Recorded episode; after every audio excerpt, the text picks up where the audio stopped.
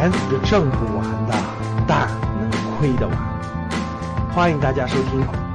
没有出意外，这次双十一最火的还是国货品牌。双十一刚刚过去，那今年的数据呢还是增长的啊。像天猫应该五千多亿，对吧？京东三千多亿，还是增长的，但是增速呢下来了。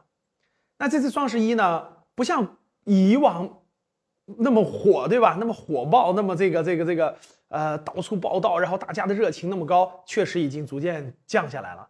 呃，随着这个直播带货的推进，对吧？各个方面这个呃打折促销的力度也非常多，所以双大家等大家也不是期望那么高，说双十一一定要等到双十一去买这种特价的东西了啊。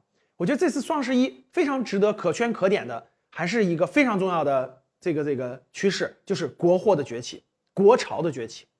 那这次双十一呢，最惊喜的就是安踏的销售额啊，超过了耐克。阿迪达斯等一众这个国际大牌那安踏的销售额呢，在双十一是应该是四十六亿多，是呃那个那个耐克的两倍以上。那同样道理，李宁也是翻倍的增长，鸿星尔克也是超过了这种呃这个过去的市场的这种大幅增长。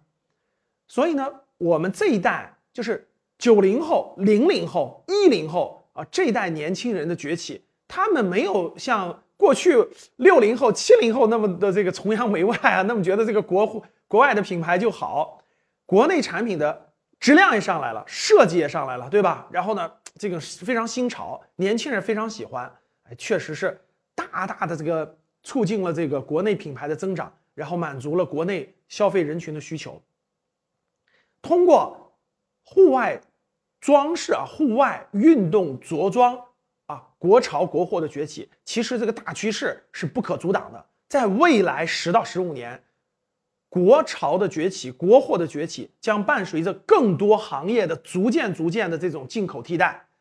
其实这里面也有非常多的投资的机会。大家想一想，我们日常除了日常的穿着，对吧？鞋帽以外，还有非常多的领域都是国货替代。比如说汽车，啊，比如说自行车，那比吃穿住行，对吧？比如说我们的饮食方面的很多东西，比如说我们的这个，呃，这个这个医疗器械啊、药品等等，都是国产品牌将会逐渐崛起的过程。如果你所在的行业有这样的机会，其实你应该认真去挖掘，认真去了解什么是十年之后、十五年之后将会崛起的国内的品牌。如果它是上市公司，也有可能是非常好的投资机会。你收到了吗？今天的节目就到这里吧。如果你想系统学习财商知识，提升自己的理财能力，领取免费学习的课件，请添加班主任。我们下期见。